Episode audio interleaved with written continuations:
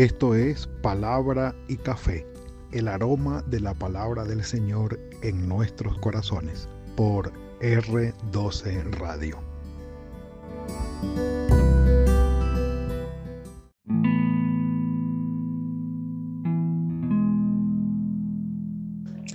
Señor, lámpara es a mis pies tu palabra.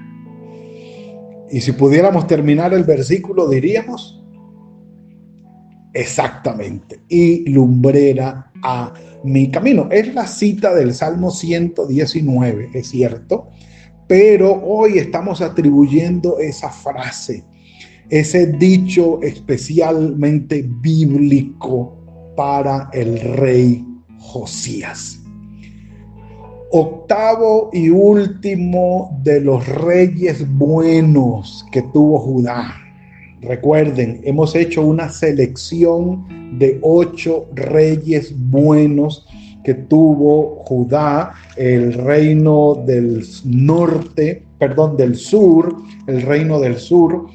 Ya, por supuesto, el reino del norte fue políticamente acabado, dispersado y fue debilitado por el imperio asirio Salmanasar V, 722 o 721, como quieran ponerlo allí, antes de Cristo, siglo VIII. Esas diez tribus desaparecieron y sobreviven, sobreviven 134 años más las dos tribus del sur, Judá y Jerusalén, y estamos en medio de ese proceso.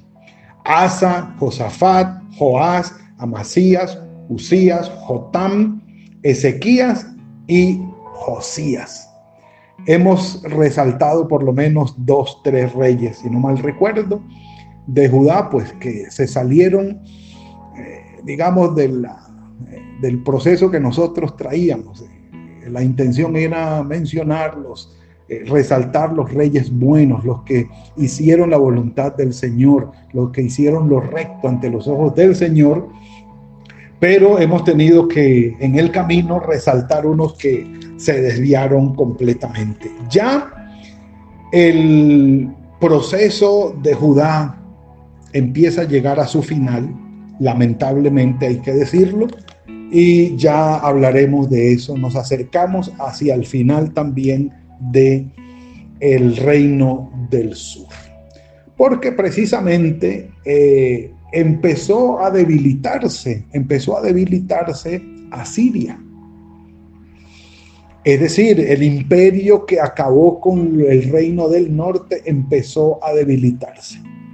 Y al parecer en el reino de Judá había unos personajes que querían eh, independizarse definitivamente y tener esa emancipación y tener el reinado independiente. independiente. Manasés, recordemos a Manasés, malo, lo recordamos por ello, no tuvo su arrepentimiento y volvió al Señor, ¿sí?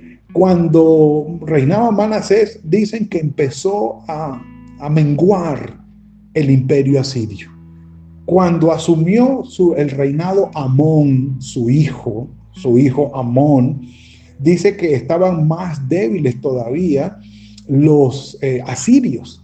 Y algunos, eh, y él como que persistió en esa política de sometimiento a Asiria, pero algunos partidarios de esta independencia asesinaron a Amón, el hijo de Manasés. Lo asesinaron porque no querían ya seguir dependiendo de Asiria, según dicen, y lo asesinaron. Pero el pueblo se levantó y ejecutó a los eh, asesinos de Amón y aparte de eso, para guardar la dinastía davídica o la dinastía de David, nombraron y eh, sí, proclamaron como rey a Josías, hijo de Amón. ¿Cómo es posible que un Manasés que haya sido tan malo haya salido de un Ezequías que haya sido tan bueno? No es nada raro que Amón, un personaje malo que no fue de acuerdo con la voluntad de Dios, pues saliera de los lomos de Manasés y que recordara de Manasés e imitara de Manasés lo malo y no lo bueno que hizo al final es lamentable. Pero Josías dice que comenzó a reinar cuando tenía ocho años de edad. Segundo libro de Reyes, capítulo 22. Está también el relato en Segundo de Crónicas 34. Todo lo, el relato es casi idéntico. Eh, solamente hay una variación en el arreglo de las palabras, unas palabras más, unas frases más, pero es prácticamente idéntico. Vamos a basarnos en el relato de Segundo de Reyes, capítulo 22. Podemos ubicarlo mientras llega a mis labios un precioso café. Mm. Yo espero que usted lo disfrute tanto como yo y que sea eso una bendición. Palabra y café. Muy bien, muy bien. Capítulo 22 del segundo libro de Reyes dice que Josías reinó sobre Jerusalén 31 años. El nombre de su mamá, Gedida, hija de Adaía, de Boscat, datos que no vamos a resaltar ahora, hizo lo recto, capítulo, versículo 2, hizo lo recto ante los ojos del Señor y anduvo en todo el camino. Miren la referencia, no hace referencia a Masías, ni a Manasés, mucho menos a Amón. O sea, ni a su papá, ni a su abuelo, ni a su eh, bisabuelo, ni a su tatarabuelo, sino a David y anduvo en todo el camino de David, su padre, sin apartarse ni a diestra ni a siniestra, todo para recalcar que en el sur se mantuvo la dinastía de David, así como el Señor lo había prometido. Cuando Josías tenía 26 años, 18 años después de haber comenzado a reinar. Dice que envió al rey, el rey a Safán. Safán era un escriba, hijo de Azalía, eh, hijo de Mesulán, el escriba, a la casa del Señor, al templo, diciendo, ve a ver al sumo sacerdote Hilcías y dile que recoja dinero que han traído a la casa del Señor, que ha sido recogido por el pueblo, por los guardianes de la puerta. Mire lo que le dice, que se ponga manos a la obra. Sí, todos los que tienen a su cargo el arreglo de la casa del Señor para que lo entreguen el dinero a los que hacen la obra de la casa del Señor, a quienes reparan las grietas de la casa. Ve y entrégales el dinero. Carpinteros, maestros, albañiles, maestros de obra, todos los que estaban trabajando allí y que se pueda comprar todo lo que se necesita, toda para la obra de cantería para reparar la casa, pero que no se les pida cuentas del dinero cuyo manejo se le confíe porque ellos proceden honradamente. Órdenes del rey.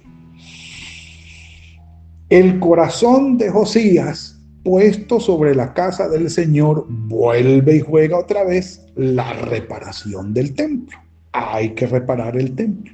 Y estaban en medio de toda esta obra. Entonces, dice el versículo 8, el sumo sacerdote Hilcías le dijo al escriba Safán, mi hermano, he encontrado el libro de la ley en la casa del Señor.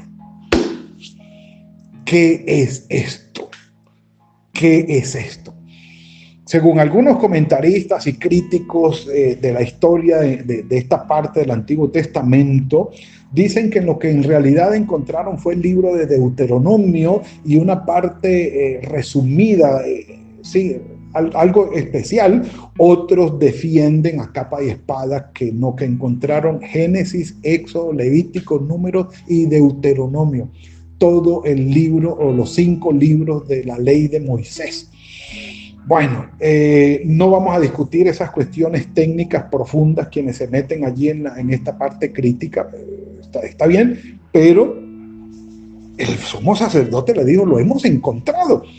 Hilcías e entregó el libro de Safán a, quien, eh, perdón, quien lo leyó. Luego el escriba Safán se presentó ante el rey y le rindió cuentas. Le dijo, bueno, el dinero se ha recogido, tus siervos han recogido el dinero que se halló en el templo y se lo han entregado a los que hacen la obra, los que tienen a su cargo el arreglo de la casa del Señor. Todo va bien, todo va bien, todo va bien. Pero el escriba Safán le declaró al rey, el sacerdote Hilcías me ha dado un libro que se encontró en el templo. Y lo leyó delante del rey. Un café por eso. Porque lo que viene, lo que provocó todo eso, mire, cuando el rey escuchó las palabras del libro, rasgó sus vestidos en señal de frustración, de dolor, de tristeza, mejor dicho, descontento. Aquello fue algo fuerte, muy, un golpe muy duro y dio enseguida esta orden al sacerdote Ilcías, a Icam, hijo de Safán, a Akbor, un poco de gente allí, al escriba Safán y a Asaías, siervo del rey, vayan y pregúntenle al Señor por mí, vayan a consultar al Señor y pregúntenle por mí, y pregúntenle por el pueblo y por todo Judá, con respecto a las palabras de este libro que ha sido hallado. ¿Por qué? Miren lo que dice, versículo 13. Ya que es grande la ira del Señor que se ha encendido contra nosotros, por cuanto nuestros padres no escucharon las palabras de este libro y no han obrado conforme a lo que en él está escrito. Se da cuenta el rey Josías cuando oye las palabras del libro y ve lo que han estado viviendo, ve la realidad de su pueblo, de Judá, de Jerusalén, y dice, miren lo que dice el libro y miren lo que hemos estado viviendo. Por favor, hemos estado totalmente en contra de la voluntad del Señor. No hemos cumplido lo que Él ha dicho que hagamos. Un café por eso. El punto es, mis amados, el rey oye la lectura del libro, analiza su vida, compara su vida y compara su la vida y los actos del pueblo en relación con lo que dice el libro. Conclusión, estamos mal. Estamos mal. El rey, el rey. Entonces, lámpara es a mis pies tu palabra. Cuando leemos la palabra del Señor y vemos reflejada allí nuestra vida y la comparamos con lo que estamos viviendo y lo que el Señor quiere en sus principios de vida para con nosotros, tenemos que llegar a una conclusión. O estamos en el camino correcto o estamos desviados. La palabra del Señor viene a ser nuestra guía. El rey definitivamente dijo, no estamos bien.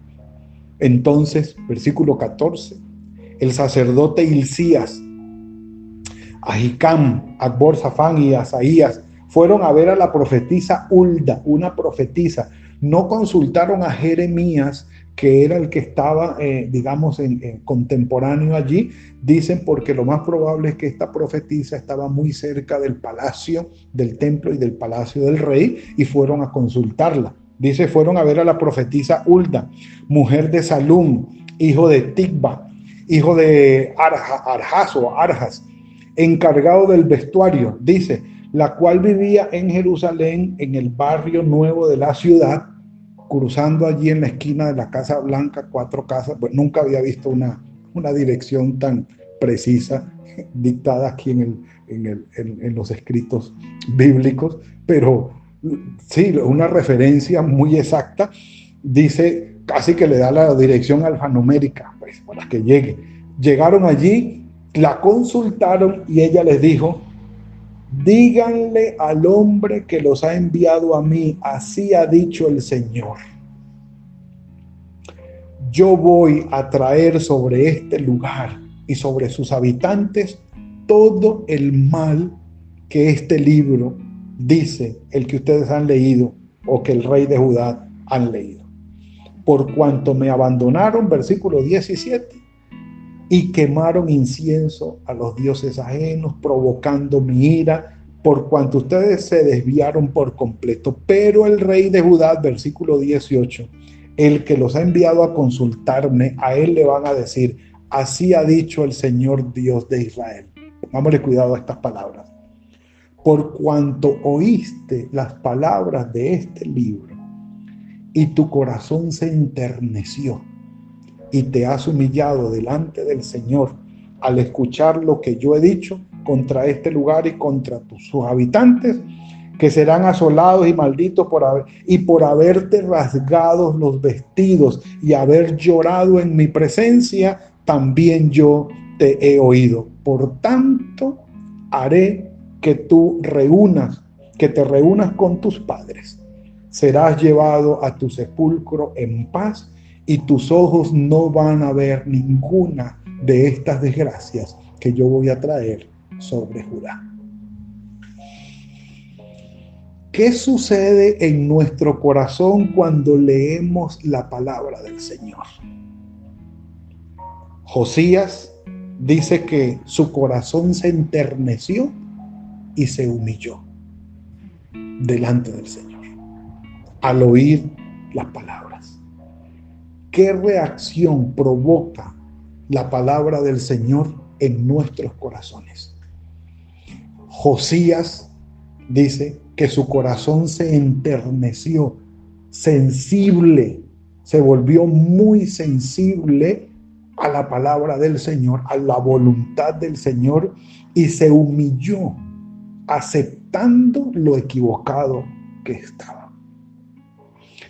Leemos nosotros la palabra del Señor como por viendo un paisaje. Qué bonito. Esto me desafía y, personalmente se los confieso y se los digo. Leer la palabra del Señor para mí implica abrir un espejo para ver cómo está mi alma y cómo está mi corazón con respecto al Señor. No es por deporte, no es por actividades académicas, teológicas, ¿sí? o, en cuanto a toda la parte del tecnicismo, del hebreo, del griego, para preparar conferencias, no. Abrir la Biblia, la palabra del Señor, para mí es ser confrontado con la voluntad del Señor y cómo estoy yo viviendo. Cómo la palabra del Señor motivó al rey Josías a cambiar no solamente él, sino el pueblo. ¿Cuál es el impacto que tiene la palabra del Señor sobre nosotros? Si tú has leído la Biblia una y otra vez por años y tu vida no ha cambiado, algo no está bien. Si tú has leído la Biblia, has oído devocionales, has oído sermones, has oído reflexiones, has oído conferencias, capacitaciones y tu vida no ha cambiado, algo no está bien. No está bien. Esto en realidad me exhorta a mí la manera como Josías, al oír las palabras del libro, las palabras del Señor, rasgó sus vestidos porque entendió que no estaba actuando bien. Y no solamente fue que se dio golpes de pecho y rasgó sus vestidos y ya, cambió. Y no solamente él, sino los que estaban bajo su autoridad. Judá está bajo mi autoridad, dijo Josías, es mi responsabilidad. De manera que vamos delante del Señor y de su palabra a adoptar un cambio. Y así lo hizo, y así lo hizo. El capítulo 23 dice que el rey mandó a convocar a todos los ancianos de Judá y de Jerusalén, Capítulo 23, segundo libro de Reyes. Luego el rey subió a la casa del Señor con todos los hombres de Judá y todos los habitantes de Jerusalén, los sacerdotes, los profetas y todo el pueblo, mejor dicho, hasta el perro y el gato. Desde el más pequeño hasta el más grande, todo el mundo se reúne. Allí leyó en voz alta todas las palabras del libro del pacto que había sido hallado en la casa del Señor. Después de esto, se puso de pie junto a la columna. El rey entonces hizo un pacto delante del Señor, comprometiéndose a que seguirían al Señor y guardarían sus mandamientos, sus testimonios y sus estatutos con todo el corazón y con toda el alma. Y que cumplirían las palabras del pacto que estaban escritas en aquel libro. Y todo el pueblo confirmó el pacto. Mi amados hermanos, cuando leemos la vida de nuestro Señor Jesucristo, la palabra de Dios hecha carne entre nosotros, no escrita en un libro solamente, sino viendo quién es nuestro Señor Jesucristo, sus enseñanzas, sus instrucciones, sus actitudes, todo lo que es su vida digna de imitar para con nosotros qué actitud tomamos, qué reacción tomamos. Esto es muy importante. Porque cada vez que nosotros somos confrontados con la palabra, nuestra vida tiene que cambiar. ¿Por qué? Lámpara es a mis pies tu palabra. La palabra del Señor ilumina el camino de nuestra vida, nos muestra el camino erróneo, lo que no debe ser, nos muestran los tropiezos, los obstáculos, las piedras, todo lo que hay en el camino que nos va a estorbar y que nos va a dañar y nos muestra por dónde debemos caminar. Decisiones que debemos tomar. Situaciones que debemos evitar. La palabra del Señor es lámpara a nuestros pies, es lumbrera a nuestro camino.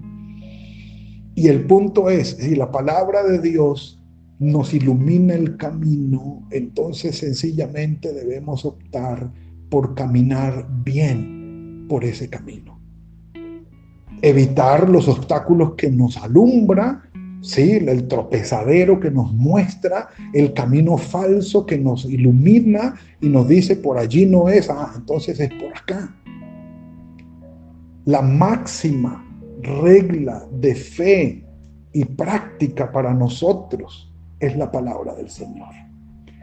Ningún ser humano de carne y hueso con sangre en sus venas y arterias puede estar en contra y por encima de la ley del Señor. Hoy, ninguno. Así sea la máxima cabeza de una institución a nivel mundial reconocida con toda autoridad. Ningún ser humano puede llegar a calificar la palabra de Dios de obsoleta, de que no es pertinente, de que ya no sirve para hoy y que debemos hacer lo contrario que está escrito allí. Por favor, los pecados que cometieron nuestros padres, dice, dice lo que dice el Señor, eh, grande es la ira del Señor que se ha encendido contra nosotros por cuanto nuestros padres no escucharon las palabras de este libro y no han obrado conforme a lo que en él está escrito. No vamos a volver a repetir la historia, la mala historia que en el pasado vivió Israel y que entre nosotros se mostró más claramente y más específicamente con esta revelación especial de nuestro Señor Jesucristo. No podemos desviarnos, mis amados. Hagamos de la palabra del Señor esa lámpara que es a nuestros pies, una luz que ilumina nuestro camino y que nos hace andar de acuerdo con la voluntad del Señor. Que el Señor alumbre nuestra vida, que tomemos decisiones con base en su palabra para agradarlo a Él y para bendecir nuestra vida. Así el mundo diga y apruebe lo contrario. Que el Señor nos ilumine. Padre, gracias por este tiempo que nos has concedido hoy. Gracias por haber hablado a nuestros corazones. Gracias por el inicio de Josías, Señor, en su reinado, el hallazgo del libro en el templo y todo lo que esto produjo a nivel de la historia y a nivel de tu obra en nosotros y para con nosotros.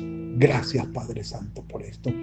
Permítenos ir a tu palabra, que es una lumbrera que alumbra nuestro camino, a tomar decisiones sabias de acuerdo con tu voluntad y a dejarnos guiar por ti. Señor, en tus manos estamos. Este día lo ponemos delante de ti. Guíanos, guárdanos, ayúdanos en el poder de tu Espíritu Santo. Y gracias por estar con nosotros. En Cristo Jesús. Amén y amén.